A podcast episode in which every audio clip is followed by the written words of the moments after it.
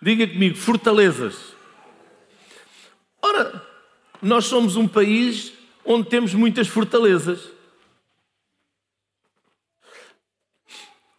Fortalezas são os castelos. Fortalezas. Mas não é, são dessas fortalezas que eu quero falar. São das fortalezas mentais que muitas vezes vêm à vida das pessoas e que impedem as pessoas de receber o melhor que Deus tem para elas.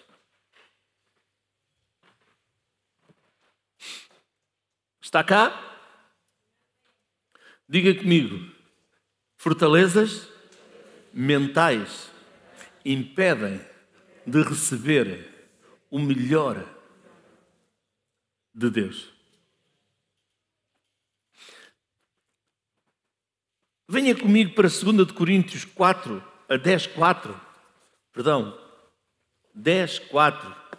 2 de Coríntios capítulo 10, verso 4. E diz assim: Porque as armas da nossa milícia não são carnais, mas sim poderosas em Deus para a destruição das fortalezas.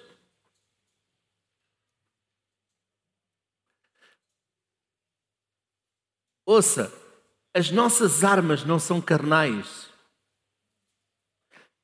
Diz aqui, porque as armas da nossa milícia, da nossa guerra, não são carnais, mas sim poderosas em Deus para a destruição das fortalezas.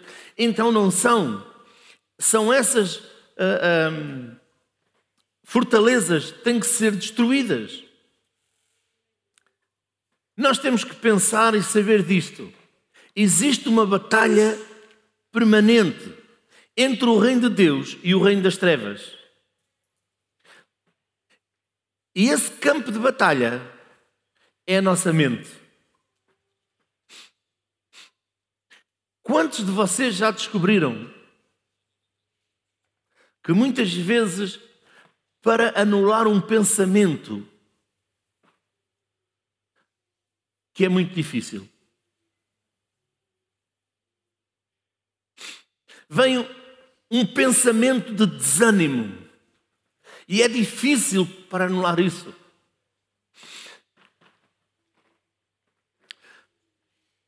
Mas Deus nos deu a vitória. E não só nos deu a vitória, Deus nos deu as armas para nós destruirmos isso. Vem um pensamento: tu não vais ser curado. Bênçãos não é para ti. Um trabalho melhor não é para ti. Não. Isso é engano, mentira do inimigo. Mas graças a Deus que nós temos um Deus que nos deu armas para nós desfazermos todos os pensamentos, todas as mentiras, todos os enganos do diabo.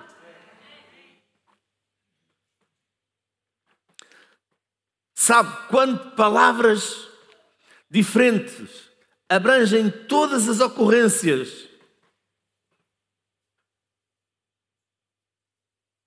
mente. E nós podemos ver no Novo Testamento que existem muitas, todo o Novo Testamento fala muito sobre a nossa mente. E todas elas significam praticamente a mesma coisa. E, e, e muitas acabam em, em mente. Vamos ver quatro. Entendimento. Fala de quê? De mente. Pensamento. Fala de mente. Mente. E agora há uma palavra que muitas pessoas pensam que não é do pensamento, que não é da mente, que é a quarta palavra razão. Então, diga comigo: entendimento, pensamento, razão, mente. Embora hoje em dia se considera a mente de uma pessoa uma forma moralmente neutra, no Novo Testamento, a mente é boa e má. Diga comigo, a mente é boa e má.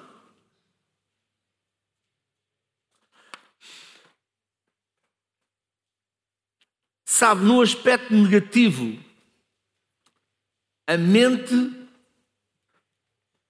pode se tornar de várias formas. Primeiro, endurecida.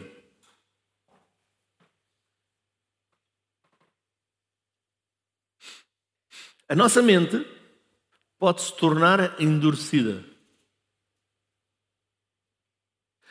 Em 2 Coríntios 3, 14, diz assim: Mas os seus sentidos foram endurecidos.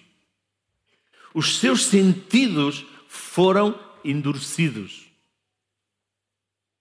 Porque até hoje o mesmo véu está por levantar na lição do Velho Testamento, o qual foi por Cristo abolido. Então, se a, se a nossa mente ficar endurecida, não é maleável. Não, não se adapta a outros pensamentos. Muitas vezes fica endurecida para com a palavra de Deus, fica endurecida para com Deus. E quando ela fica endurecida para com Deus, sabe o que é que acontece? Aceitamos aquilo que é contra Deus, contra os princípios de Deus. Deus tem princípios. Deus tem princípios. E se a nossa mente está endurecida,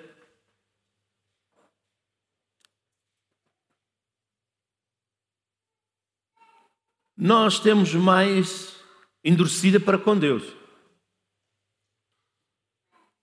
Temos mais tendência a aceitar as coisas que são de fora do mundo do que são de Deus.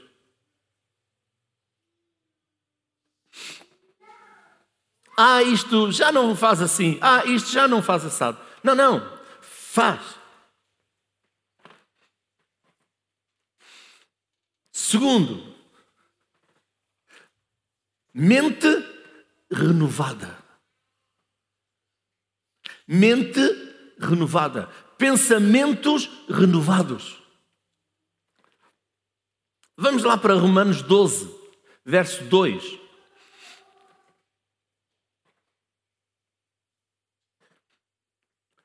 Diz assim: E não sede conformados com este mundo, mas sede transformados pela renovação do vosso entendimento para que experimenteis qual seja a boa, agradável e perfeita vontade de Deus. Ora, então a nossa mente pode ser renovada. Mas pode acontecer uma coisa. A nossa mente pode estar cega. Por isso precisamos de renová-la. o nosso entendimento. 2 de Coríntios 4:4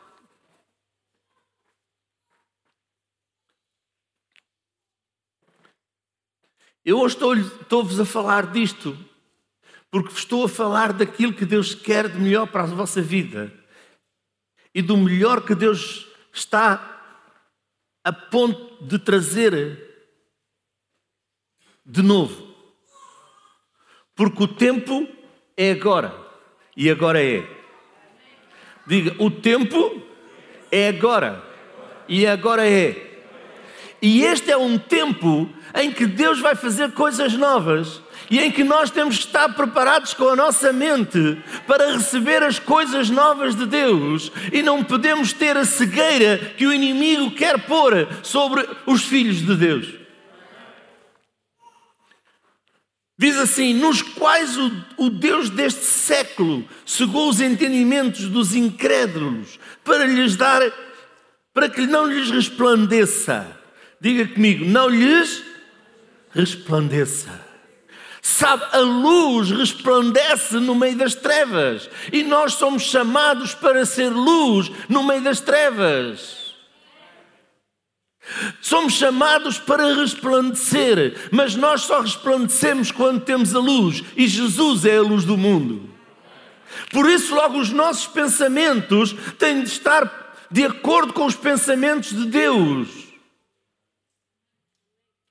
Por isso, lemos que em Romanos, para nós renovarmos a nossa mente, os nossos pensamentos, as nossas atitudes.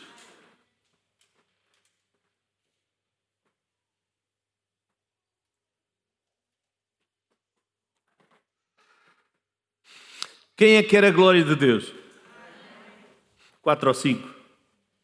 Quem é que quer a glória de Deus? Sabe tudo aquilo que nós desejamos, é isso que nós vamos ter. Tudo aquilo que nós desejamos e nos colocamos a pôr em prática na nossa vida, nós vamos ter.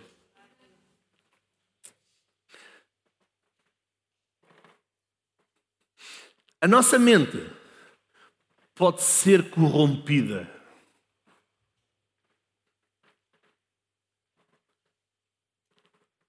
A nossa mente pode ser corrompida. Pastor, como é que a nossa mente pode ser corrompida? Vamos lá ver 2 Timóteo, capítulo 3, verso 8. 2 Timóteo, capítulo 3, verso 8, diz assim: E como Janes e Jambres resistiram a Moisés, assim também estes resistem à verdade, sendo homens corruptos de entendimento. Diga comigo, corruptos de entendimento. E réprobos quanto à fé. Bem, o que é que você acha da sua mente estar corrompida? Sabe, quando um filho de Deus, quantos filhos de Deus estão aqui? Quantos têm a certeza que Jesus é o seu Senhor e Salvador? Então eu vou lhe dizer uma coisa: quando um filho de Deus é confrontado com um pensamento que pode dizer assim, ah, agora tanto pode ser menino como pode ser menina, isso é o quê? Corrupção do entendimento porque é contra a palavra de Deus. Pastor, mas como é que você pode dizer isso? Diz a palavra de Deus que macho e fêmea Deus os criou.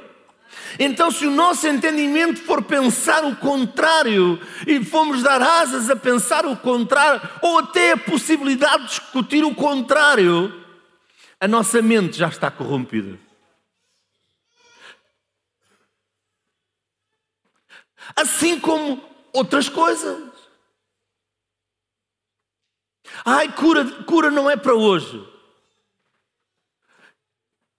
Diz a palavra de Deus lá em Hebreus que Jesus Cristo é o mesmo ontem, hoje e eternamente. Ele é o mesmo ontem, hoje e eternamente. Então ele curava ontem, curou hoje e vai curar amanhã. Ai, já não é para hoje. O que é que está a acontecer? A minha mente está a ser corrompida pelo engano de Satanás.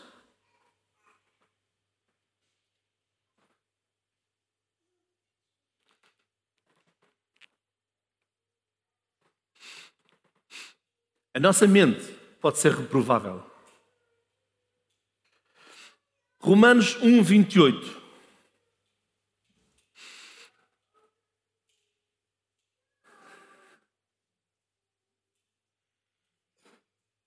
Romanos capítulo 1, verso 28.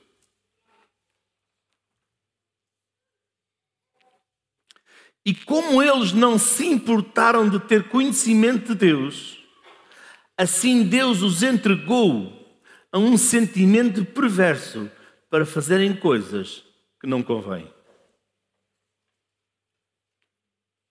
É reprovável.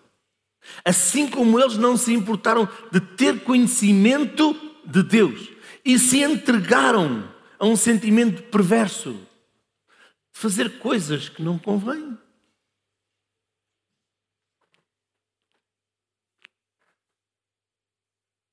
Então nós vimos mente endurecida, mente cega, mente corrompida, mente reprovável. Mas no aspecto positivo, nós vimos que é possível renovar a nossa mente. Ou seja, é possível inverter o endurecimento a cegueira ser corrompida e ser reprovável.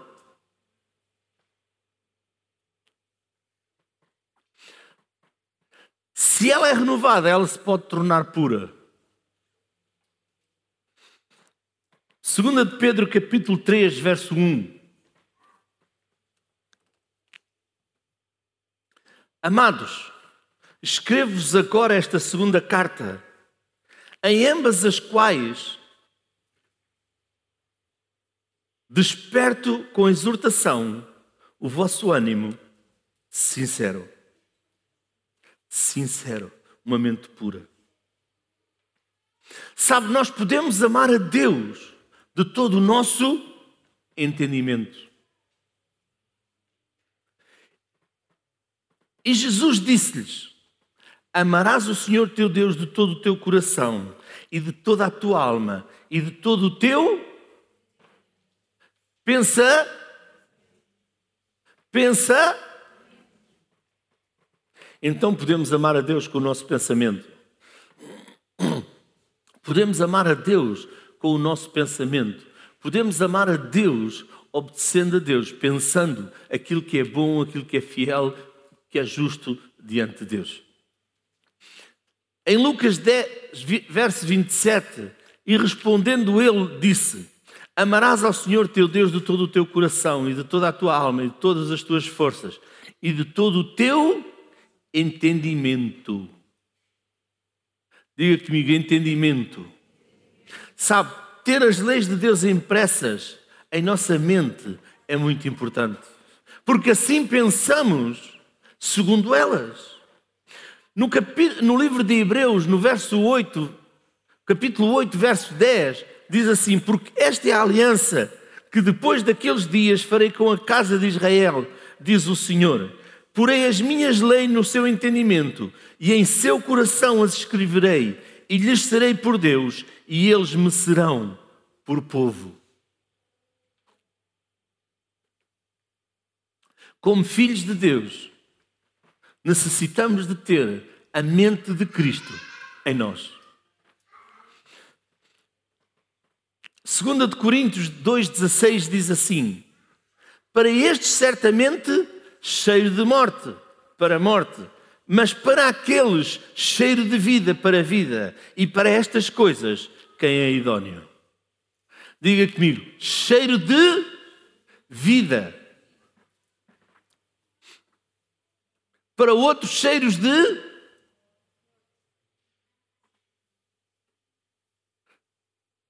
Por isso, nós devemos ter o bom cheiro de Jesus nesta terra. Porque devemos deitar o cheiro que emana dele, porque é a vida. Jesus é a vida. Diga comigo: Jesus é a vida. Jesus é a vida. Sabe, somos exortados a termos todos um mesmo sentimento. Sede unânimes uns para com os outros. Não ambicioneis coisas altas, mas acomodai-vos às humildes. Não sejais sábios em vós mesmos.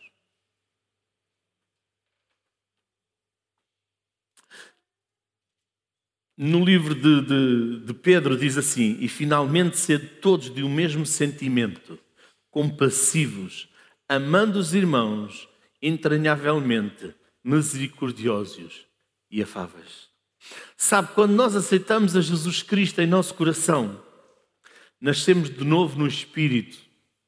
A nossa alma, que é onde está alojada a nossa mente, ainda permanece aferrada ao passado, às coisas do passado. A falta de perdão, ao abuso, aos maus costumes. Por isso, precisamos de renovar a nossa mente. Temos que mudar a nossa maneira de pensar. Não pensar mais como pensávamos antigamente, no passado, mas precisamos de passar, pensar como Cristo pensa. Por isso, a mente de Cristo em nós.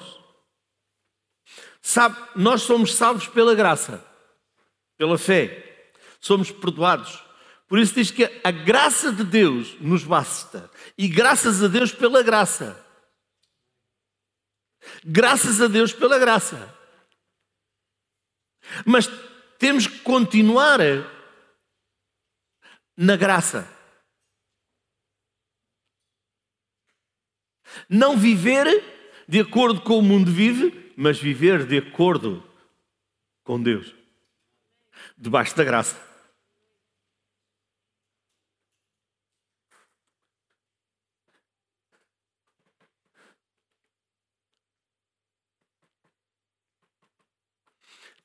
Sabe, um pensamento é uma semente.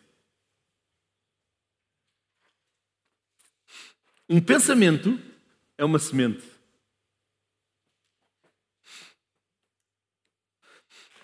Aqui não há pessoas que nunca ninguém lhe fez mal, pois não? Aqui não há ninguém que uma vez só uma pessoa fez mal. Lhe fez uma injustiça.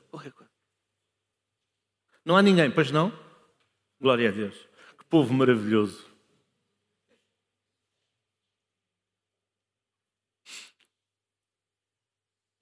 Vamos lá ver se vocês entendem isto de outra maneira.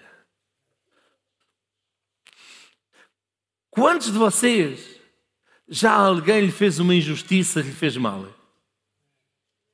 Ah, assim já há mais alguns.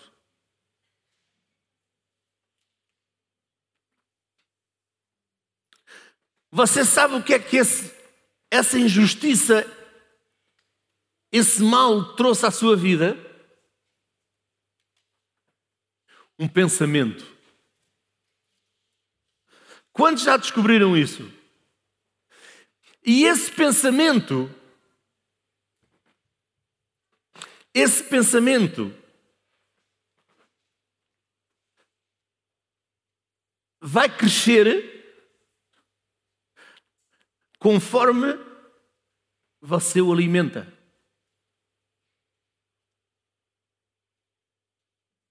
Ou conforme você o seca. Sabe, estamos a viver agora na era da seca. É verão, não chove, se eu perguntasse a vocês quantos têm jardim e precisam de regar o jardim, porquê é que precisa de regar? Porque senão as plantas morrem. Quantos têm uma horta? E se não regarem a horta, não tem feijão verde, não tem alface, não tem tomate, não tem sei lá o quê. Não tem. Então eu vou lhe dizer: não regue os seus pensamentos.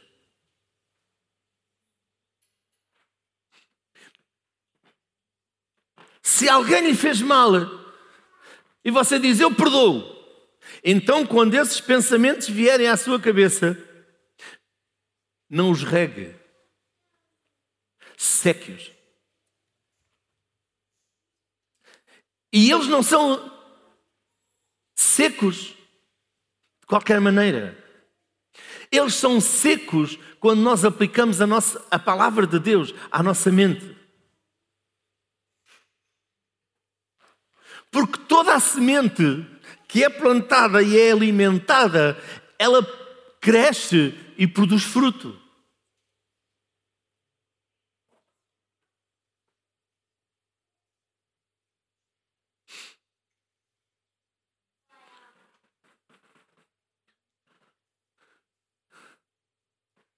Por isso, não deixe que esses pensamentos de mal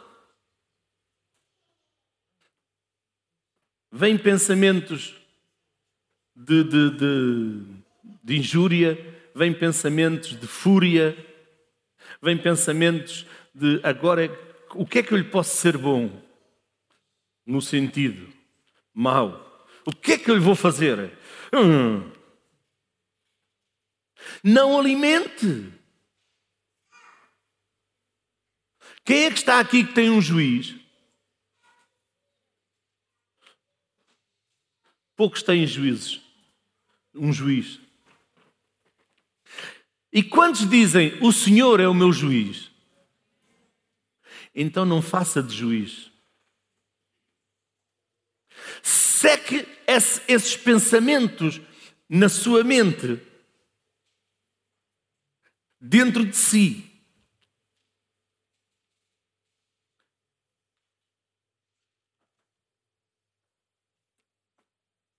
Com a palavra de Deus. Alimenta a vida, não alimenta a morte. Porque Jesus é vida. Se pensarmos de acordo como Jesus pensa, nós vamos ter vida. Se nós pensarmos como Satanás pensa, nós vamos ter morte. Então os nossos pensamentos mudam tudo.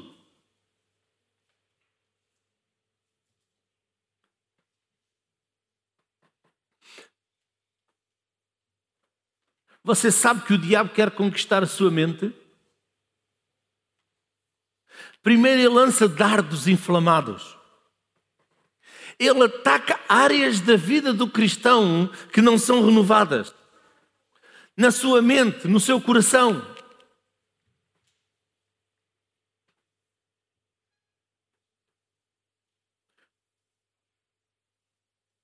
Sabe, o inimigo não pode conhecer os nossos pensamentos, mas é um especialista estudando as pessoas para conhecer as suas debilidades e saber por onde atacá-las.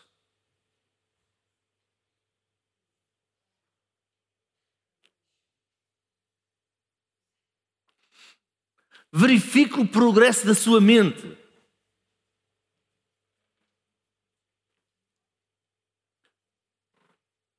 Verifique o progresso da sua semente.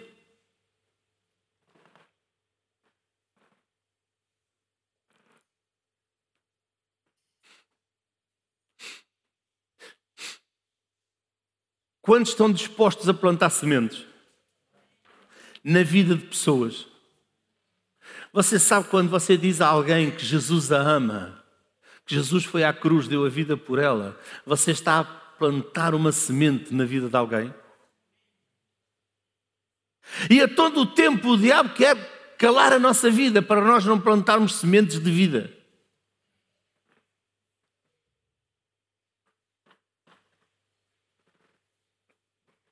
Sabe, o pensamento lança raízes e pode converter-se numa fortaleza mental.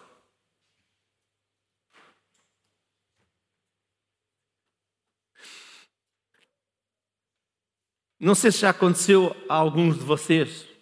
Você pensa isto acerca de alguém. Há uma situação e você fica com uma, um pensamento acerca de alguém. E aquilo se torna quase numa fortaleza.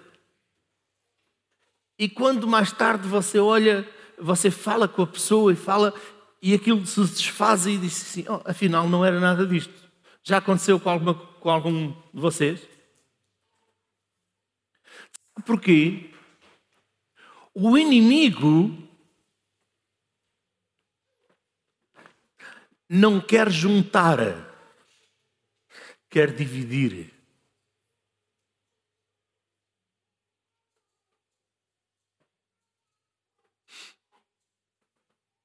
Sabe porque é que ele está interessado?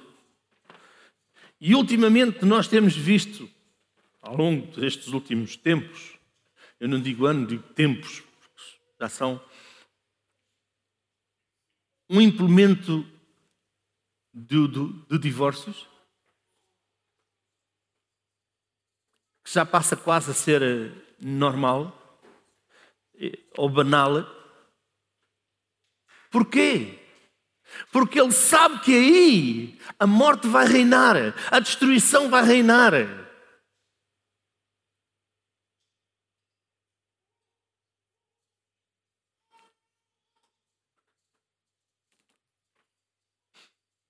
E simplesmente precisamos de renovar a nossa mente, os nossos pensamentos.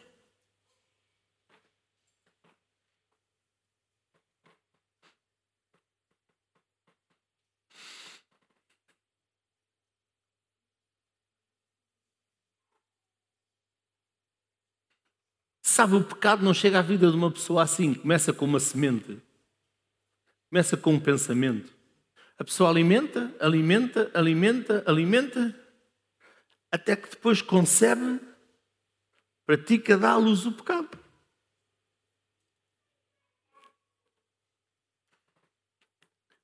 O que é uma fortaleza? É um padrão de pensamentos que se estabelece na nossa mente por causa de uma mentira do diabo na qual cremos.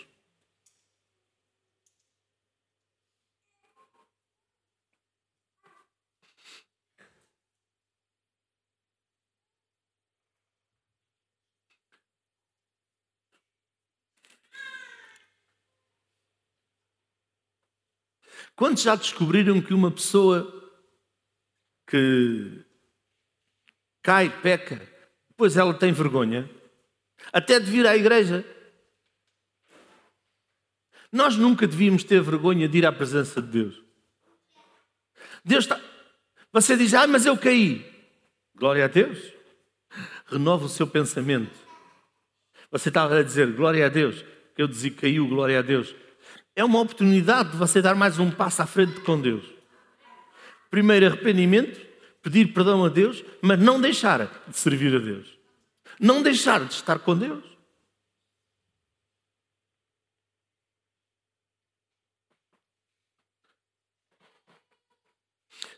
Sabe, essa vergonha é, é uma fortaleza por trás da qual se oculta a maioria dos pecados.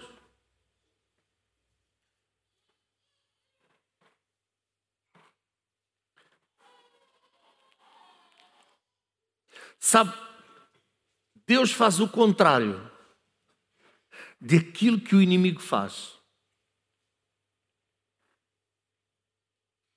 Quando uma pessoa cai, o inimigo começa-lhe a dizer: Agora não és digno.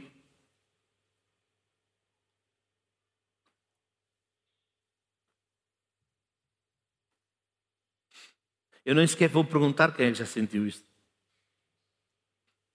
Agora não podes ir à presença de Deus. Deus te rejeitou, não te quer mais.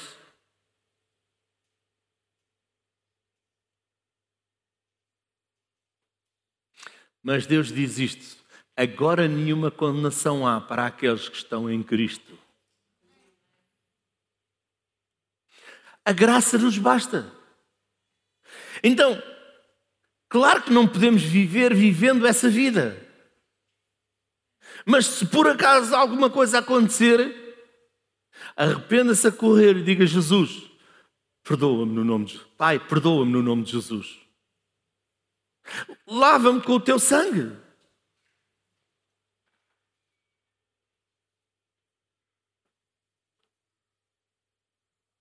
E siga em frente.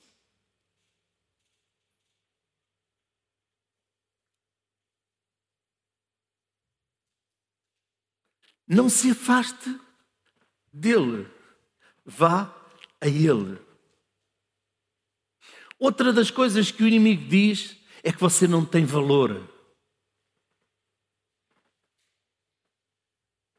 Quantos já sentiram isso?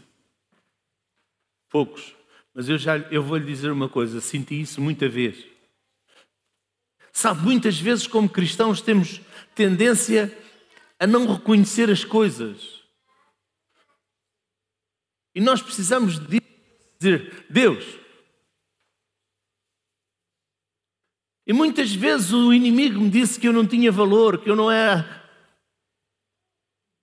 Aqui ninguém pensou isso. Tu não vais conseguir fazer isto, tu não vais conseguir fazer aquilo, tu não vais conseguir, porque tu não tens valor.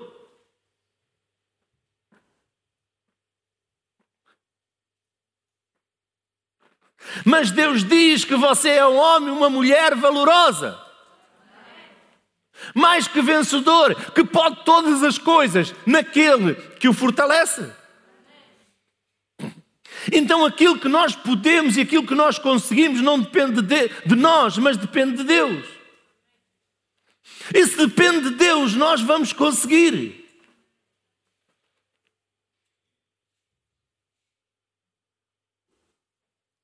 E às vezes Deus usa pessoas para nos dar uma palavra.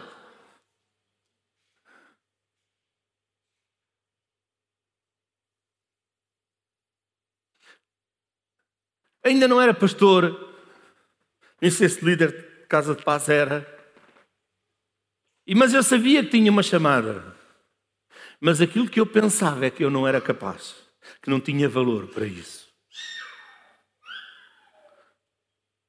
E um dia veio alguém que chegou ao pé de mim e que me deu uma palavra e me disse: Aqueles a quem Deus chama, Deus capacita.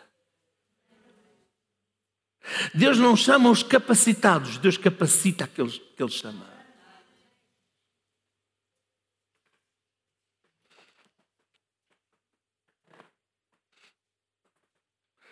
Ei, está cá?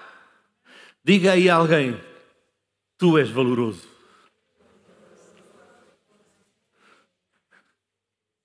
Você já viu a dificuldade que há em as pessoas dizerem, abençoarem os outros e dizerem: Quantos são do tempo em que você dizia ao seu pai, à sua mãe, ao seu avô, ao seu tio, à sua tia? Menos aos avós nós dizíamos, sua bênção.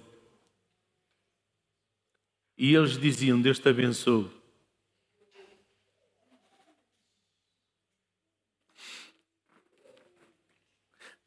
Eles não diziam eu te abençoo, eles diziam Deus te abençoe a bênção é passada de geração em geração.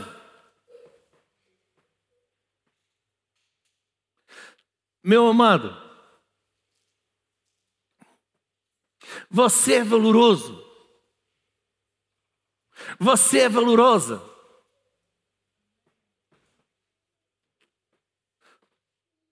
Ainda que alguém lhe diga que você não tem valor, você é valoroso, você é valorosa.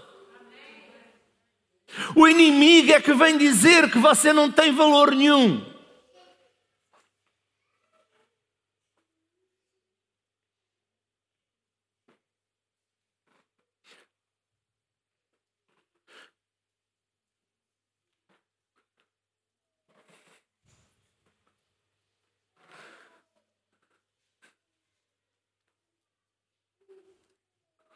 Agora diga a outra pessoa: Tu és valoroso. Ou valorosa.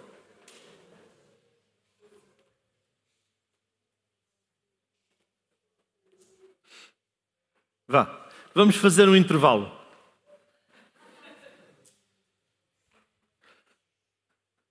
Quem é que gosta de intervalos?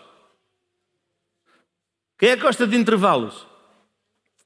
Bem, eu vou lhe dizer: faça um intervalo em tudo, não faça um intervalo com Deus. Neste intervalo, fique de pé.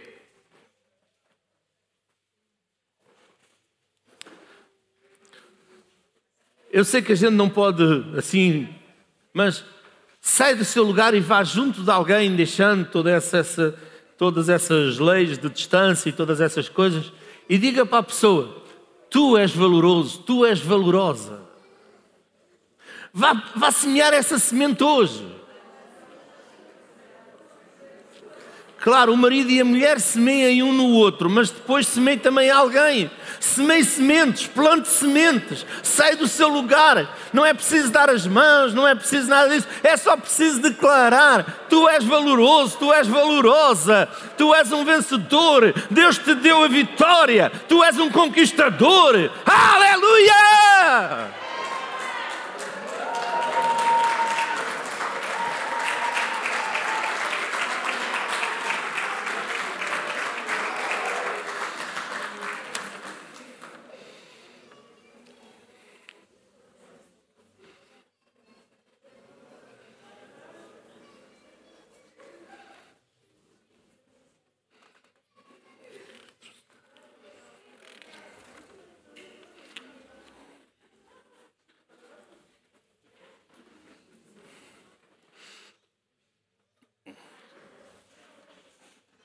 Vá, vá, vá, vá. Quantos, quantas esposas estão aqui? Quantos maridos estão aqui ao pé das esposas? Vá, onde é que está o marido e a esposa juntos? Então fiquem lá de pé, fique lá de pé ao pé da esposa, fique lá. Fique lá, fique lá. Fique lá. Já está ao pé? Agora vire-se para ela. E ela vire-se para ele. Claro.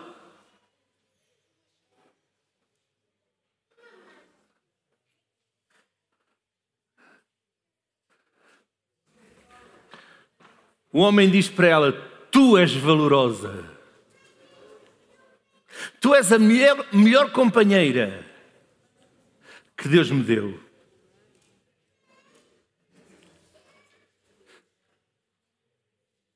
Tu és uma vencedora.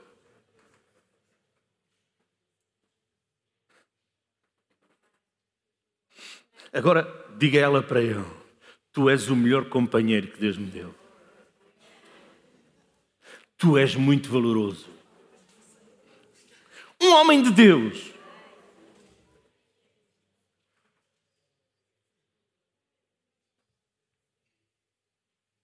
Aleluia. Que boa confissão. Aleluia. Agora digo, esta é a vitória que Deus nos deu. A nossa fé. Podem se sentar. E antes mesmo de terminar, eu quero lhe falar só uma coisa. Identifique a mentira do diabo. Quem é que sabe que o diabo é mentiroso? Quem é que sabe que o diabo é mentiroso?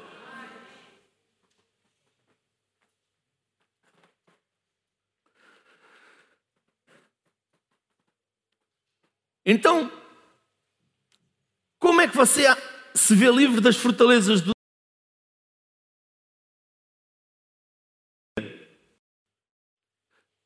Tudo o contradiz a palavra é uma mentira do diabo. Tudo aquilo que contradiz a palavra de Deus é uma mentira do diabo. Rejeição, dor, angústia, vergonha, culpa, acusação, morte, destruição, enfermidade. Isto são mentiras do diabo. A semana passada nós vimos fé vitoriosa e temos que viver na fé vitoriosa. Porque todo o resto é mentira do diabo. Tudo aquilo que contradiz a palavra de Deus é uma mentira do diabo. Identifique essa mentira do diabo na sua vida, resiste-a, leve-a cativa em obediência a Cristo. Sabe, diante de qualquer problema, falta de perdão, enfermidade, pobreza, medo, o que fazer? Busque aquilo que a palavra de Deus diz. E declare-a sobre a sua vida.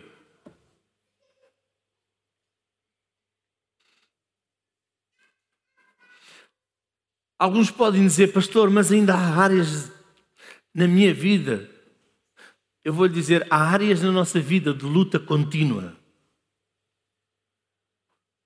E muitas vezes temos de ser contínuos durante algum tempo para que essas mentiras do diabo sejam destruídas por completo da nossa vida.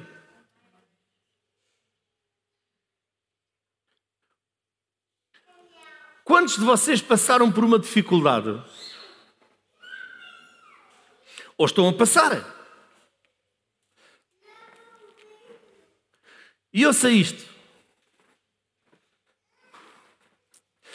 O que é que o inimigo vai fazer? Lhe vai dizer: não vais conseguir. Não vais conseguir emprego, não vais conseguir ter casa, não vais conseguir vencer, não vais conseguir ser curado, não vais conseguir ser próspero, não vais conseguir. Quantos já ouviram essa frase dentro de si na sua cabeça? Vá, vá, vá, vá, vá, vá, vá, vá.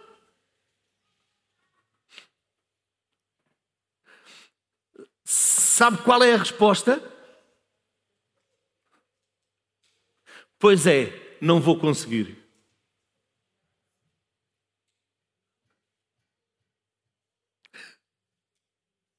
Eu já consegui. Pois é, eu não vou conseguir. Eu já consegui. Eu já venci. Eu já tenho, porque em Cristo tenho todas as coisas. E isso é mentira do diabo. Não deixa que essa esse pensamento alimente a sua mente, o seu pensamento continuamente. Derrote-o, desfaça-o. E como é que se desfaz? Contrariando. Ouça. A Bíblia diz que onde há guerra e contenda, divisão, aí há toda a obra de Satanás, do diabo, guerra e contenda. Sabe, então o diabo sabe que guerra e contenda. Então essa guerra na nossa mente vem do diabo, não vem de Deus. Temos que a desfazer. Coloquem aqui Efésios capítulo 1, verso 3.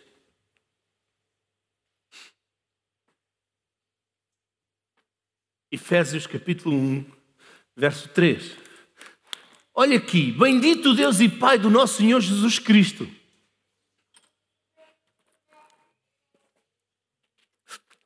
O qual nos abençoou com todas as bênçãos. Diga, Deus me abençoou com todas as bênçãos. Com casa, com carro, com emprego, com trabalho, com tudo. Onde? Nos lugares celestiais em Cristo. Elas estão disponíveis nos lugares celestiais. Diz que houve um, um, um jovem de Deus que um dia ficou numa luta. E houve um anjo que lhe vinha trazer a resposta. Mas diz que o príncipe da Pérsia se interpôs, lhe fez guerra para a resposta para esse jovem, esse homem de Deus, não chegar até ele. Mas outro príncipe veio ajudá-lo, porque Deus está interessado em trazer-lhe a resposta a si, em trazer-lhe as bênçãos a si.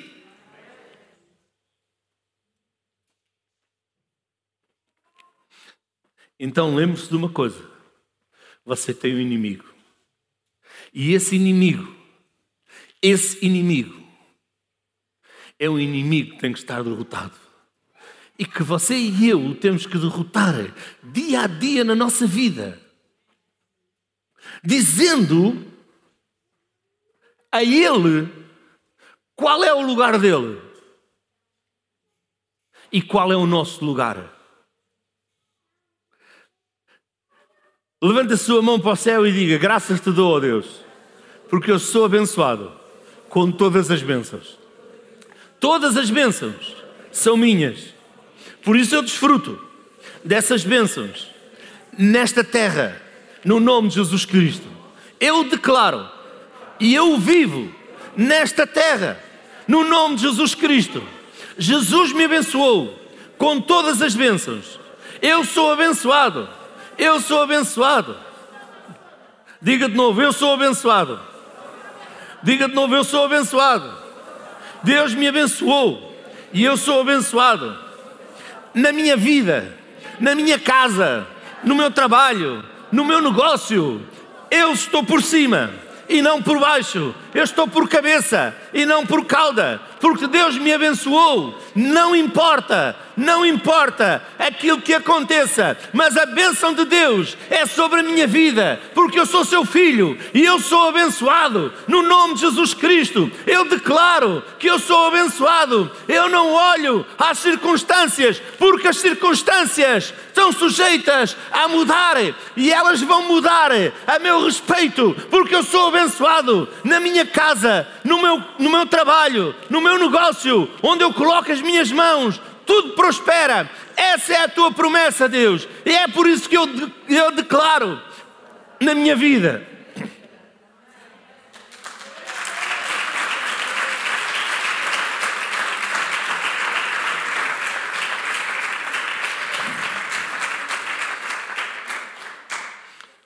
Eu quero que coloquem ali 1 de João capítulo 3, verso 8.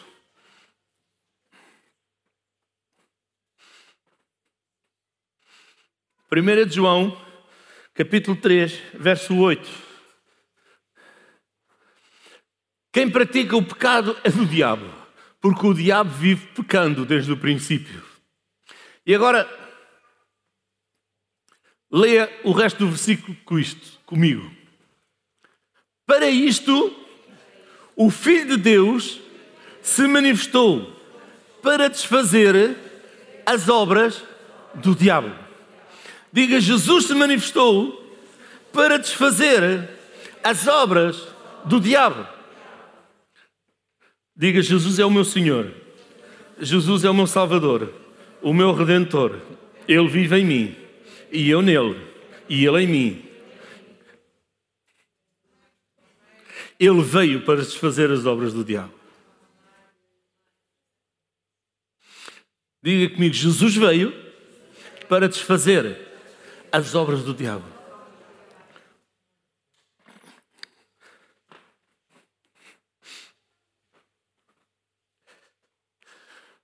Diga comigo, circunstâncias.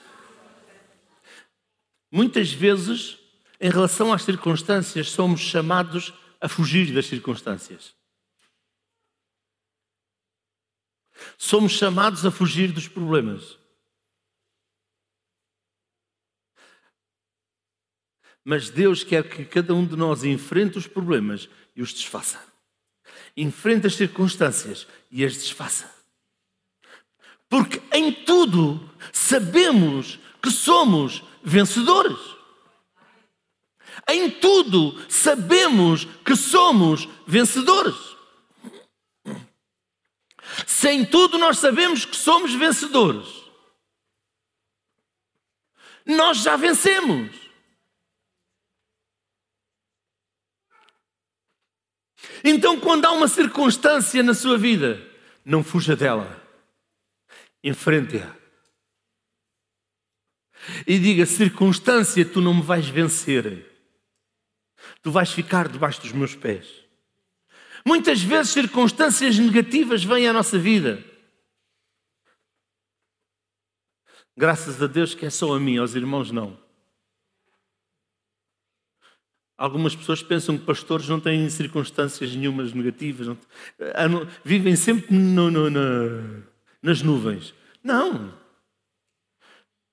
Se você me apertar a mão, você vai ver que eu sou tão humano como você.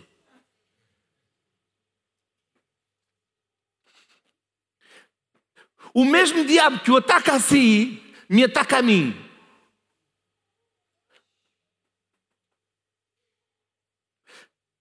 Você já descobriu que tinha um inimigo? Alguns estão a pensar, o oh, pastor, não tenho um, tenho muitos. Não, não, irmão, eu só tenho um. E o exército dele, que são os demónios. Ai, as pessoas fazem mal, esses não são inimigos. Esses são pessoas que são influenciadas pelo inimigo. Mas nós perdoamos, seguimos em frente e a circunstância vai cair porque Deus já nos deu a vitória, porque aquele inimigo que influencia vai cair no nome de Jesus Cristo. Por isso é que a palavra de Deus diz: não dês lugar ao diabo. Sabe, eu não posso fazer as coisas dele, tenho que fazer as de Jesus. Você não pode fazer as coisas dele, você tem que fazer as de Jesus. E se Ele já nos abençoou, e se Jesus veio para desfazer as obras do diabo, as obras do diabo vão ser desfeitas na nossa vida. Levanta a sua mão para o céu e diga: As obras do diabo são desfeitas na minha vida, pelo nome de Jesus Cristo. Jesus veio para desfazer as obras do diabo. Amém? Aleluia! Dê uma salva de palmas a Jesus. O grupo pode subir.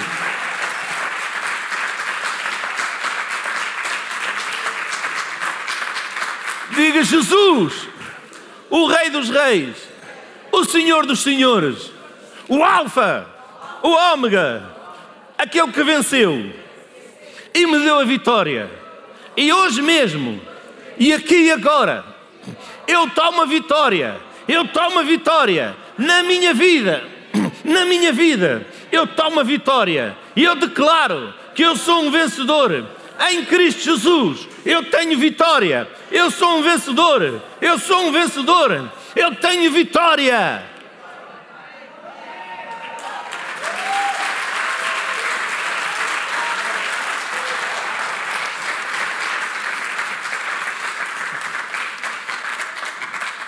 Vamos ficar de pé.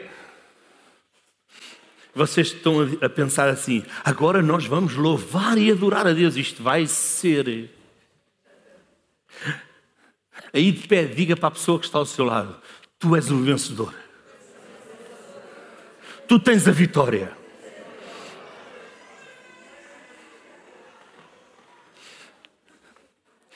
Você diz: Oh, pastor, não tem ninguém ao meu lado. Se não tem ninguém ao seu lado, tem atrás se não dá um passo, arranja alguém que esteja sozinho. Não deixe é de dizer, de abençoar. Vá, diga de novo, arranja aí alguém, olhe para alguém, fale para alguém. Diga, eu fui chamado para abençoar.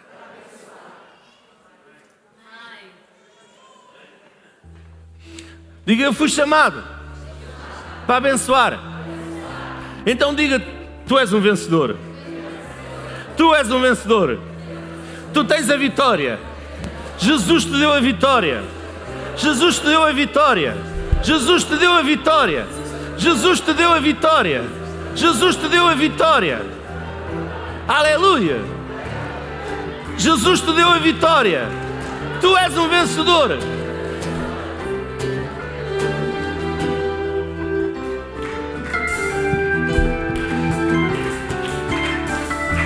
Diga comigo assim: Eu sou um vencedor. E eu sou um adorador. Porque o tempo é agora. E agora é.